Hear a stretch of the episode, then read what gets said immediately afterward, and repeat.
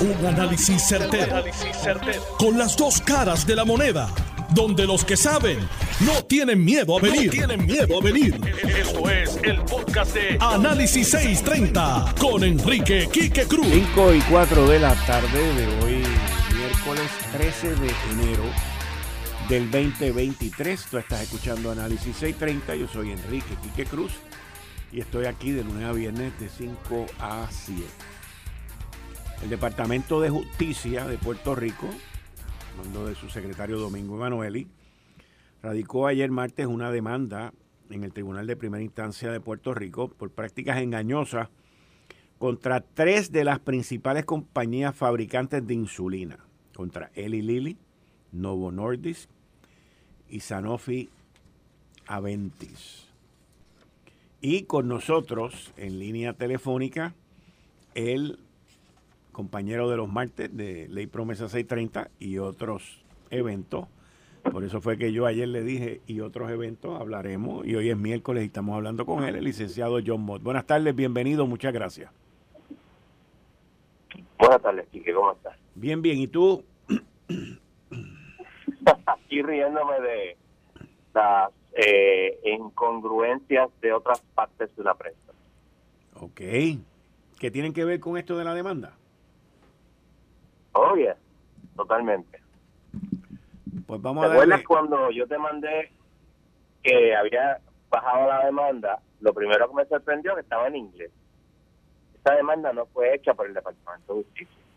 La demanda la firma Manuel y la, la firma el subsecretario de Asuntos Monopolísticos, eh, Andrés W. López, como abogado puertorriqueño yo conozco, muy bueno. Este, compañero de, Obama en, Harvard, ¿cierto? Eh, y también eh, por un bufete de Estados Unidos. Está radicado en el tribunal de primera instancia, porque la jurisdicción bajo la sección, creo que es la 268 del título 10, es al tribunal de primera instancia, la radicaron ahí, pero está escrita en inglés. Eh, demanda a estas entidades, demanda a tres de las, eh, eh, ¿cómo se llama? Pharmacy Business Managers. PBM, administradoras de beneficios de farmacia. Exacto, que son los que te ponen las medicinas en formulario. Los formularios, etcétera, etcétera, etcétera. Pues esas compañías, según la demanda, eh, reciben regalías, y otras cosas de las compañías para que pongan su eh, medicina en formulario. Porque si no está en el formulario, el, plan no te, la, no te la cubre. Entonces, como hay que pagar de cada vez más, piden estas CBA, estas compañías, pues entonces suben los precios especialmente en las compañías para pesos. Y eso ah, sube especialmente el precio de la insulina. Son esencialmente las alegaciones se, dice, eh, la demanda es por eh, eh, información engañosa, por eh, ponerse de acuerdo para subir el precio, especialmente, porque exigir la, la regalía, pues tiene que la otra parte tiene que subir el precio para pagar eso. Y este se pide que se le pague al gobierno lo que paga de más, al gobierno es importante, aquí no hay causa de acción privada, no estoy por ahí volviendo locos a demandar a esta gente porque no la hay eh, bajo la esta sección de la ley. Eh, obviamente estas compañías se van a defender, especialmente las eh, pharmacy eh, business managers. ¿Por qué? Porque una buena parte de su ganancia es eso precisamente, esas regalías que le dan. Así que esto no va a resolverse mañana, pero es un buen paso, es un paso adelanto y, debido a esto me puse a mirar, hay una ley que firmó Biden el otro día para poner un tope a la insulina en los casos de Medicare. Y, y hay 23 estados que tienen un tope también en el pago de insulina. Es el pago que uno hace eh, deducible, vamos a decir. Sin embargo, una cosa interesante, en Puerto Rico que lo legislan todo y lo controlan todo, y yo sepa, no hay esa legislación. Es interesante ese detalle. Te pregunto, ¿esto es un tipo de demanda que se está viendo en los estados en la nación que lo están haciendo también? Estuve buscando, pero no me dio tiempo de encontrarlo todo. Asumo que hay otros lugares donde están haciendo algo similar, lo, lo que llaman los Attorney General. Porque acuérdate también que a pesar de eso, este, el, el gobierno eh, a sus empleados les da plan médico. No estamos hablando de tanto dinero, porque obviamente el gobierno de Puerto Rico está tan siempre ha estado tan inflado que tiene mucho más empleados que la mayor parte de los estados. Eh, creo que Florida es mucho más grande que Puerto Rico en todo el sentido de la palabra, tiene 65 mil empleados públicos o algo por el estilo, un número mucho menor que el de Puerto Rico. Eh, de todas maneras, el gobierno de Puerto Rico invierte mucho más dinero, porque aquí el, la, diabetes es bien prevalente, pero bien, bien prevalente. Y estamos hablando de diabetes tipo 1, que son los que usan insulina. Sí, eso tiene que ver mucho con la dieta de aquí. Eh, tiene que ver con la dieta y yo entiendo que tiene un factor hereditario también. En mi caso, por ejemplo, que yo soy tipo 2, mi abuela era diabética, mi abuela materna. Este, y eso hay un componente hereditario, pero es mayormente la falta de ejercicio y la dieta. Interesante.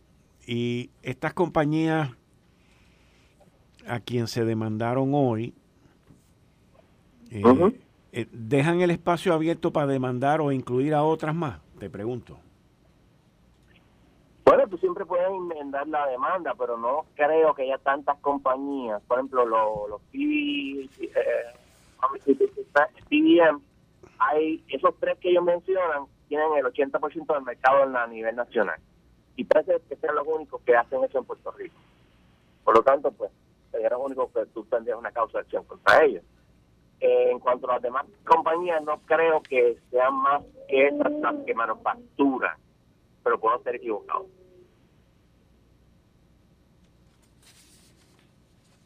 Eh, y también eh, demandaron a sus subsidiarias en Puerto Rico. Ok. Bueno, pues la compañía a la compañía local. Vamos a ver cómo Esto, como te dije, va a tardar años en lo que se decide. Este, me estuvo curioso que la demanda fuera en inglés, aunque me di cuenta que la regla de procedimiento civil nueva del 2019-2020 eh, pues lo permiten. Eh, y pues tendremos una demanda en inglés. También con mucha probabilidad puede terminar en una negociación.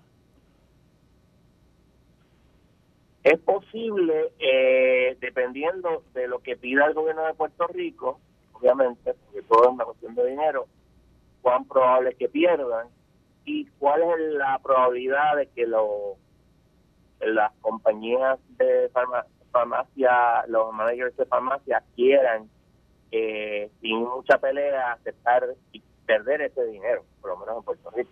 Si esto pierden en un lugar, todos los demás van por, por añadidura. Ok. Bueno, licenciado, como siempre, muchas gracias. No hay problema, cuídate. gracias. Y ustedes escucharon al licenciado John Mott, que está conmigo todos los martes aquí en Análisis 630, en la sección Ley Promesa 630, y cuando surgen situaciones como esta, pues no, nos contesta y nos analiza los procedimientos que están ocurriendo aquí en Puerto Rico. Esta es la división de antimonopolística del Departamento de Justicia, que son los que llevan esta acción legal en contra de estas tres farmacéuticas y aquellas empresas, tres de ellas también, que han sido demandadas, que son las que manejan el, sistema de medicinas en los planes médicos. Los planes médicos, de un tiempo para acá, contratan, bueno, subcontratan empresas, que esas empresas son las que están a cargo de todas las medicinas. Y esas empresas son las que negocian con la farmacéutica y con los planes médicos e inclusive con las farmacias. Y ahí es donde lo que habla John Mott de la lista de los medicamentos que su plan pues va, le va a cubrir, le va a pagar. El problema es el que estaba presentando el secretario de Justicia, que en el medio, pues haber un, un mediador en esto, que se supone que lo que haga sea ser transparente y un trabajo ahí, pues entonces de momento descubren que pueden negociar con las farmacéuticas un descuento. Pero el descuento no se lo pasan al, al paciente. Se quedan con ellos. Y nosotros, obviamente, pues por la piedra. Es la verdad. Y entonces ahí usted tiene la situación y esa es la demanda. La insulina se ha puesto prohibitiva. Prohibitiva. Pero como dice la demanda, usted se montó un avión, va a Canadá y le cuesta 40 pesos lo que aquí le salen 300. Pero no es aquí nada más, esto está ocurriendo en los 50 estados también. Lo que pasa es que las farmacéuticas son tan poderosas políticamente que ni el Congreso de los Estados Unidos les mete mano. Mucho menos aquí el Capitolio, vamos a estar claros. Y ese es el mundo en que vivimos. Ese es el mundo en que vivimos. Puede haber alguien que nos diga que en Cuba es mejor o en Venezuela. Allí ni a mil pesos lo consiguen. Pero hay cosas que están mal, lamentablemente. Lamentablemente están bien mal. Bueno, oiga, la alcaldesa de Morovi, Carmen Maldonado, anunció que va tras la presidencia del Partido Popular Democrático. La primera que hace ese anuncio. Parece que fueron corriendo donde los demás interesados y el alcalde de Villalba, Javier Hernández, dijo que él decía en febrero. No dijo de qué año. Dijo que era en febrero. Pero él está ahí. También está José Luis Dalmau, que es el actual presidente. Y hay que ver si José Luis Dalmau, qué va a hacer con esa presidencia. También está el representante Jesús Manuel Ortiz. ¿Qué va a hacer él sobre eso? Tampoco se ha oído ni se ha dicho nada. El que salió brincando rapidito y rompió el cascarón fue el nieto de Rafael Hernández Colón, Pablo José Hernández Rivera, quien al ver lo que estaba ocurriendo en el Partido No Progresista, anunció un comité exploratorio que es lo más, yo diría que lo más cerca de uno anunciar sin anunciar. ¿Por qué anunciar sin anunciar? Porque en el Partido Popular Democrático todos están esperando, rogando, tienen todas las velas prendidas a todos los santos porque Jennifer rete en una primaria a la gobernación al gobernador Pedro Pierluisi. Si Jennifer reta, Pablo José inmediatamente, una vez ya someta eso, él va a someterla a él para correr para comisionado residente. Yo escribo una columna en el periódico El Nuevo Día, está en digital, titulada La comisaría de Pablo José Hernández Rivera, en donde analizo el mensaje que él hace en Facebook. Hizo su mensaje en Facebook. Y cuando él hace el mensaje, él ataca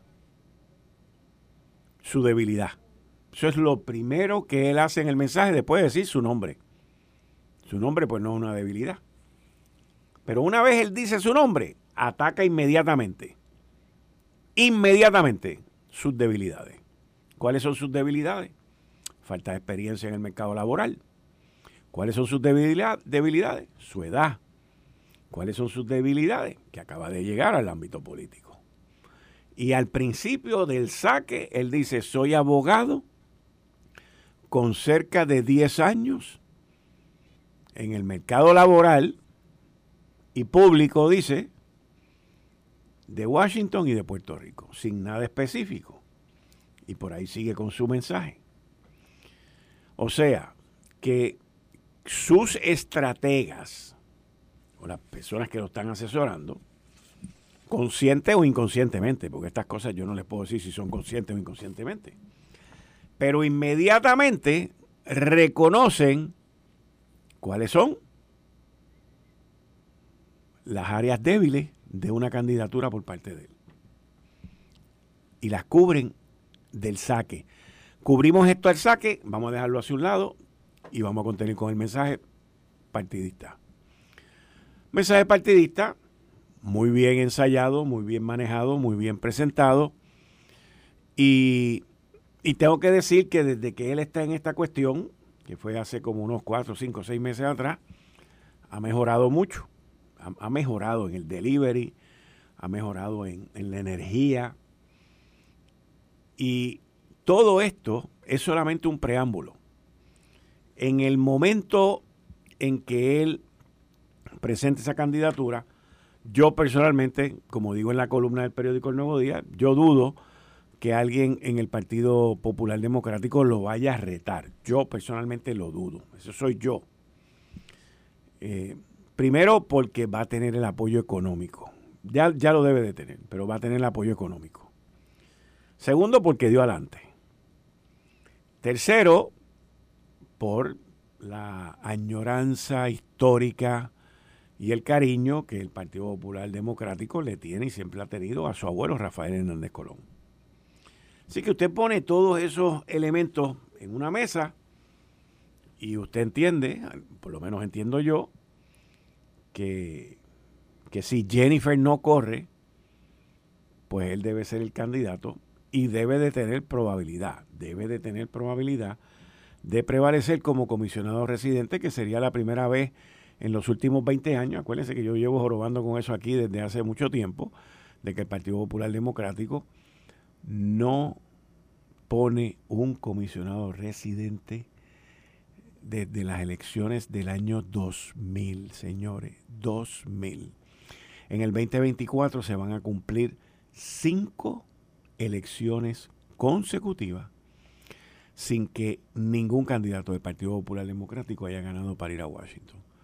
Yo se lo atribuyo a la mondonguera tan grande que tienen los populares en su partido, con los soberanistas, con los independentistas, con la Casa Grande, de que el rollo de ese partido, que es conservador y es pro-USA, no quiere mandar un demente para allá a que se ponga a buscar la independencia, a hacer las cosas que no tienen que hacer y prefieren mandar un estadista para allá.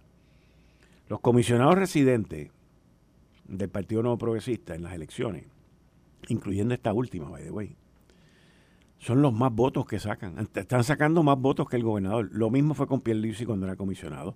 Lo mismo fue con Luis Fortuño cuando corrió para comisionado. Lo mismo ha sido con Jennifer ahora cuando corrió para comisionada.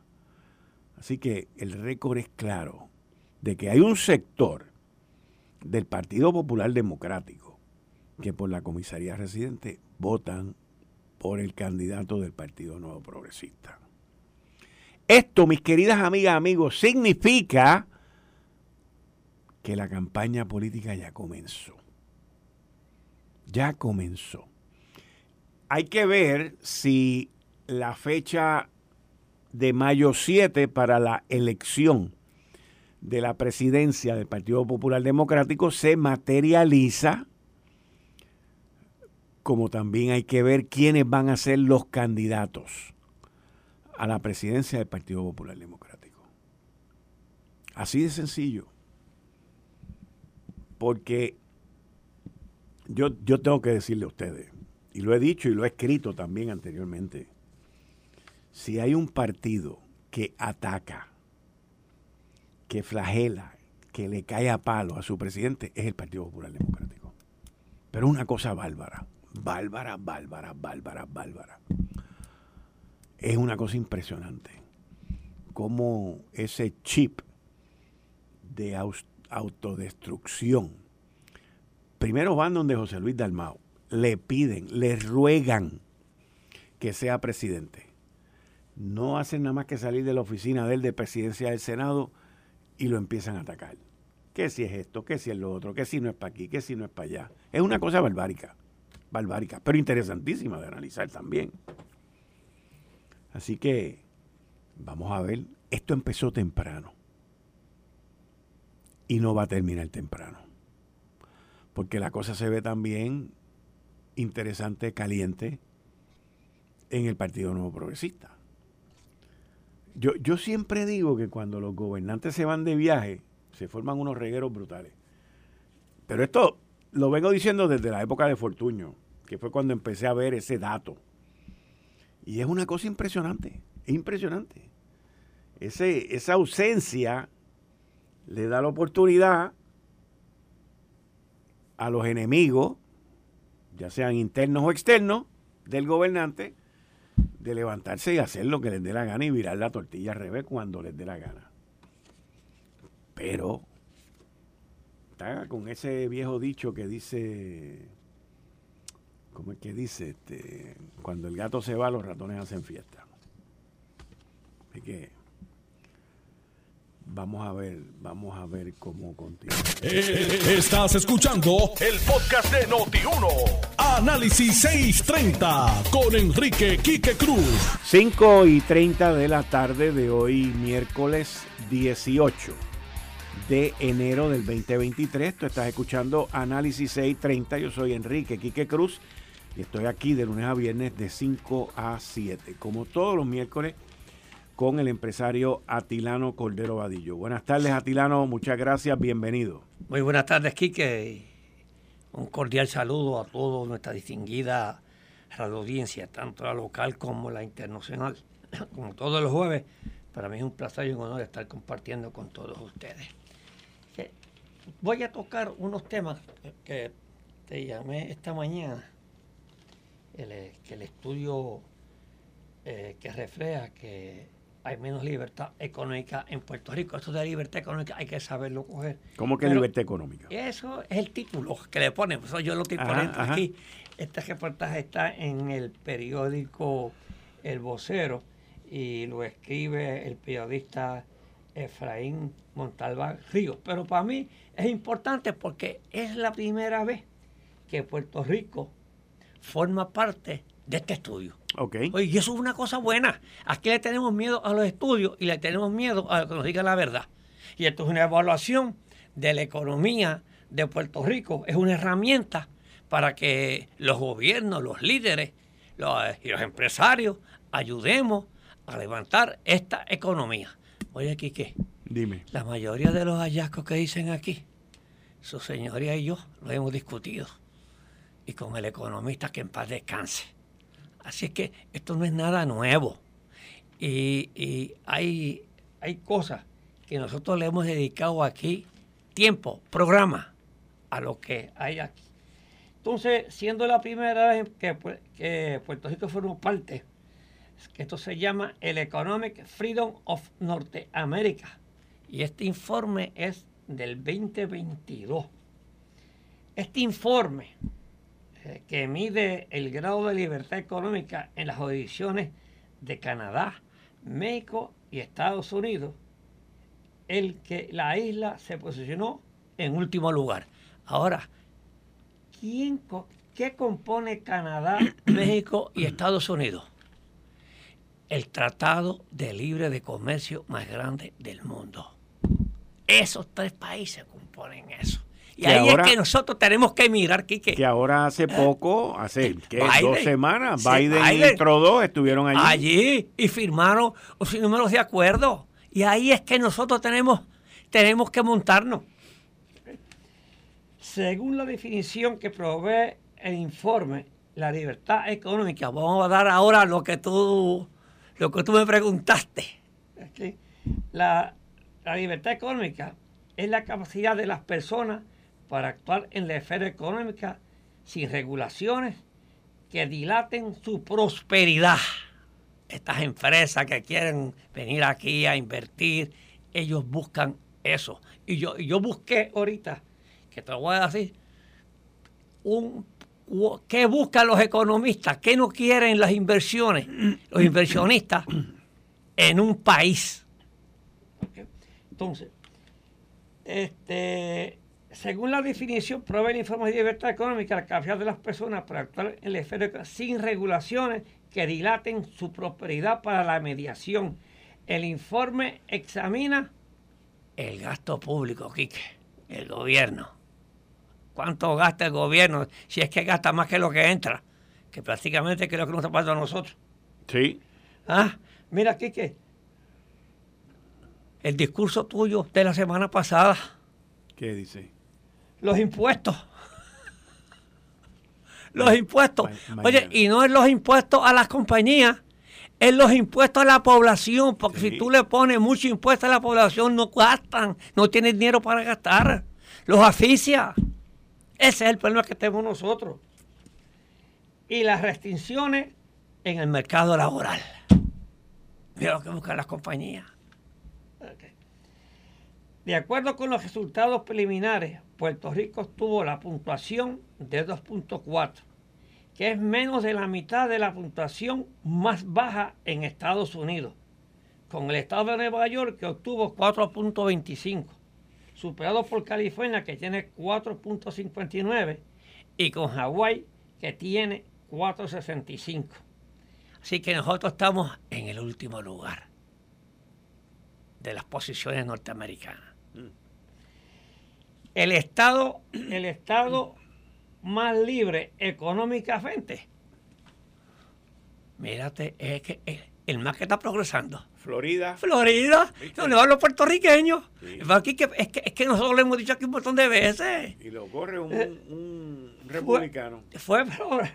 Ay, que tú lo dañaste. Ah, fue Florida con una puntuación de 7.94, la más alta, seguido Nueva York con 7.84 y Dakota del Sur con 7.75. Mírate eh, dónde eh, es Florida. Entonces tú ves por qué crece Florida. Los servicios, este, los impuestos bajos que la gente invierta. Sin embargo, este tipo de esfuerzo es demostrarle con evidencia a quienes toman decisiones de política pública en Puerto Rico es que eso es bueno. Estos instrumentos, yo creo que esto ha sido bueno, para que, porque aquí los gobernadores nosotros se lo decimos, pero como que no nos hacen caso. Ahora, este instrumento que es el que mide a, todos los estados. Esto es evidente, miren lo mal, para ver lo mal que estamos, porque la gente se está yendo a otros estados, incluso algunos de los menos libres los menos libres están al doble mejor que nosotros, expresó Ángel Cajón Álvarez, dirección de la investigación de política pública. Ahora mira, para Cajión, algunas fallas del mercado de Puerto Rico que limitan la libertad económica, invertir, invertir, lo que tú dices aquí, vuelvo nuevamente a darte la razón a ti. Los altos impuestos exigencia excesiva de licencia. ¿Cuánto están nosotros? Todos los gobernadores dicen que es bueno. Yo me acuerdo. hoy salió. Fast track de los, hoy salió, permisos. Hoy salió el secretario de Desarrollo Económico diciendo que hay que mejorar los permisos. Todavía. Todavía, todavía, lo están mejorando. Pues, Después de 20 años. Nada, 50. proceso de extensión de permiso. Certificado de necesidad y conveniencia. Eso por la farmacia subsidios corporativos, mucho.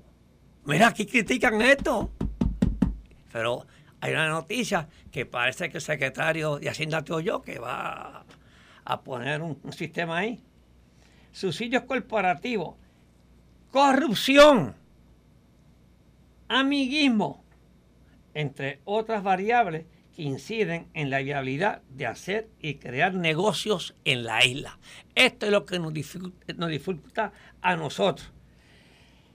El crecimiento económico proviene del emprendimiento y la inversión principalmente privada, indicó el también coautor de este estudio. El emprendimiento de la inversión privada se ve impactado directamente por las fallas del mercado y de las instituciones del gobierno explicó que el proceso burocrático para emprender negocios desalienta a los puertorriqueños quedarse en la isla. Hacen, le hacen una entrevista a los puertorriqueños también por qué se fueron allá. Ah, estos estudios bien hechos. Por su parte, Fred McCaughey del Economic American 2022, del Economic Freedom of North America 2022, destacó que mientras Estados Unidos se ubica en la posición número 6. Ahora, ahora nos está comparando macro, macro. En la posición número 6 en hacer negocios, Puerto Rico está en el escalafón número 65. Así no podemos nosotros. adjudicó esta situación el nivel de pobreza en que la isla vuelve a posicionarse en el último lugar de los estados, con el 43.4 de las personas viviendo en Puerto Rico bajo el nivel de pobreza. Mientras que la tasa oficial de pobreza en Estados Unidos 2020 fue de un 11.45 según se detalla en este informe. O sea, nos compara con la pobreza que hay allá. Las puntuaciones de Puerto Rico para este informe están basadas en los datos del 2020. Pero mira lo que. Yo creo que este informe que, que va a quedar mejor el año que viene. ¿Por qué? Porque eh, mírate las dificultades que tuvieron esta gente del 2020. El año con la información completa más reciente disponible. Puerto Rico genera estadísticas, muchas veces están dispersas. Siempre. Bueno, pero aquí no hay un centro de estadística. Eso es. Aquí no hay un centro de, estadística. No, pero de cada, de cada agencia, ese centro tú sabes que tuvo problemas. Eh, que eh, están dispersas, que están inaccesibles. La idea es tan inaccesible. O cuando uno toca las puertas, esto, esto está hablando el que hizo el estudio, o cuando uno toca las puertas de algunas instituciones, no encontramos las puertas abiertas. Así que nos dimos a la búsqueda de estos datos en fuentes que habían sido publicadas. Estos son carencias y algunas de carácter institucional sostuvo es un problema que tiene Puerto Rico. Aquí el representante nos dirá cada vez que pide allí informe a la jefe de agencia. Esto es un lío.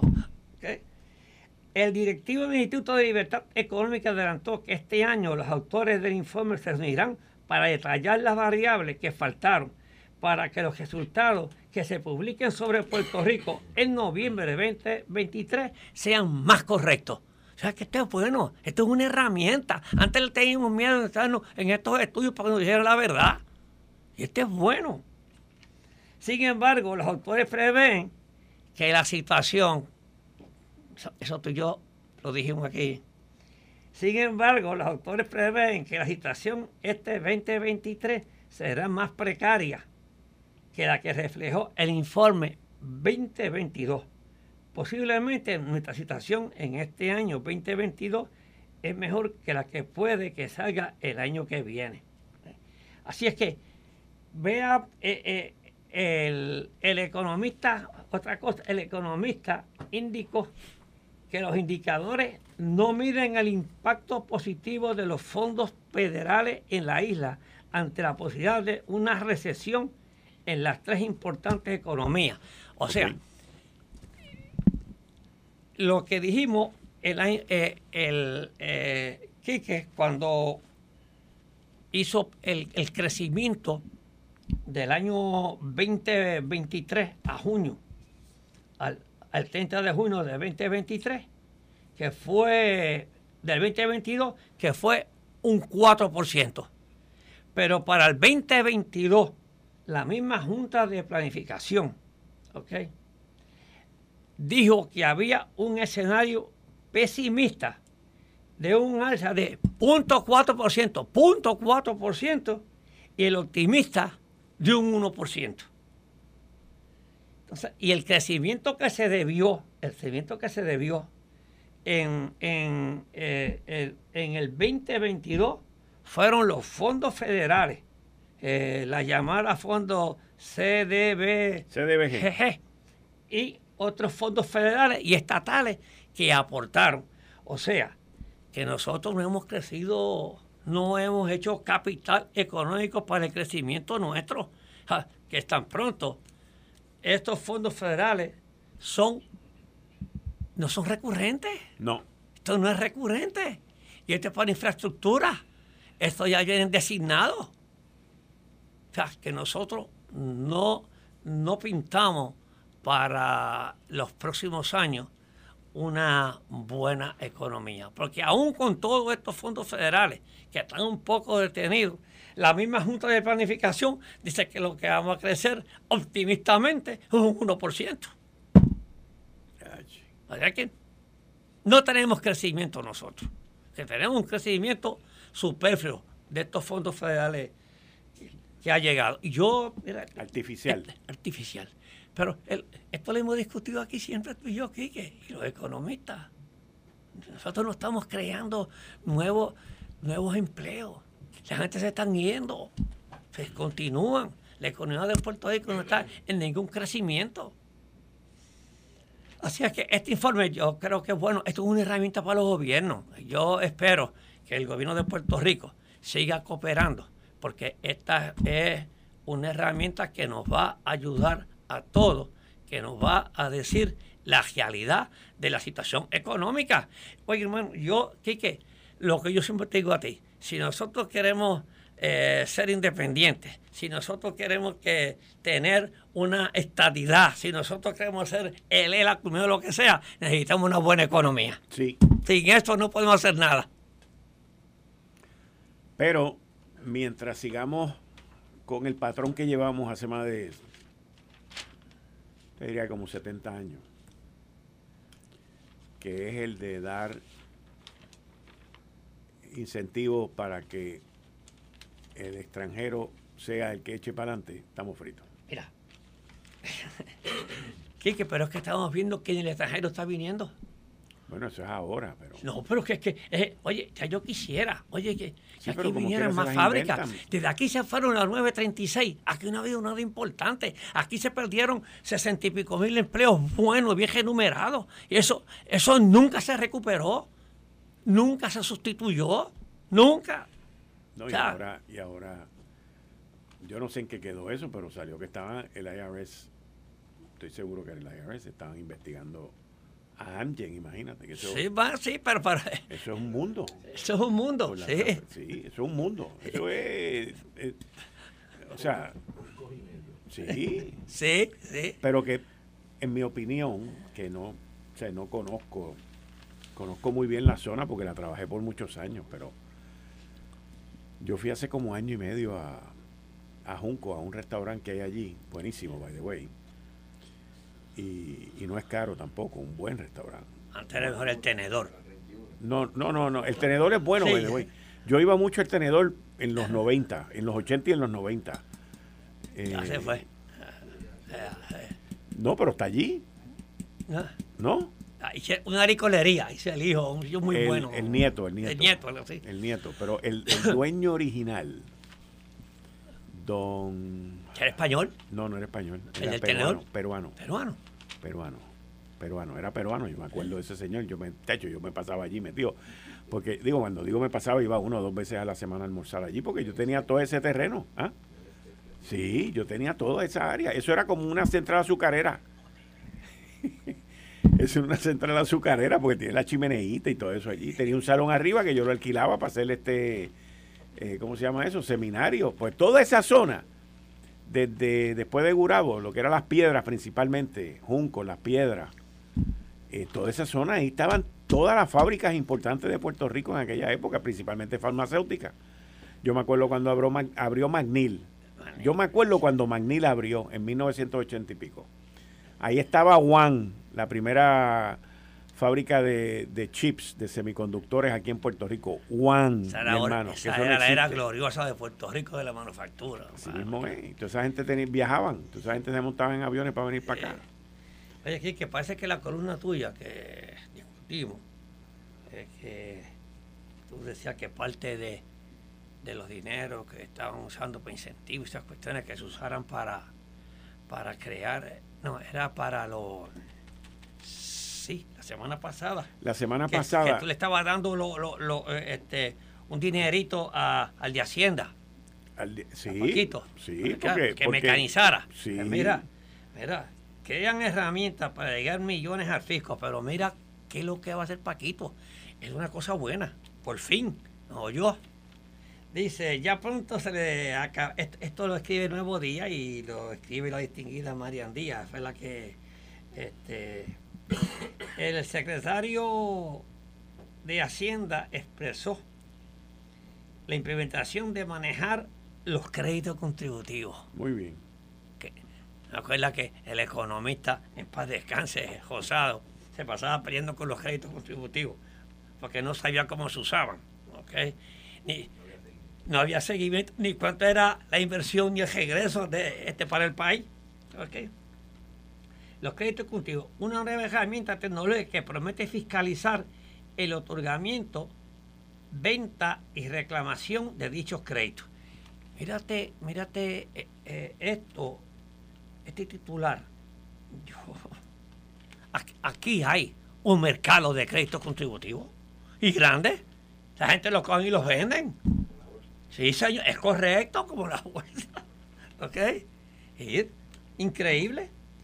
Entonces, eh, en conferencia de prensa, el titular Francisco indicó que la plataforma es una de las nuevas ediciones del Sistema Unificado de Agencias Internas SURI y estará disponible desde hoy. Esta marca un hito en la historia de los créditos contributivos, lo que aseguró permitirá allegar más fondos eventualmente, reducir las tasas impositivas a los contribuyentes. Eso es que yo no lo creo, Paquito. Vamos a ver. ¿Tú crees? Vamos a ver, vamos a ¿Ah? ver, vamos a ver. No te vayas, no te vayas, no te vayas.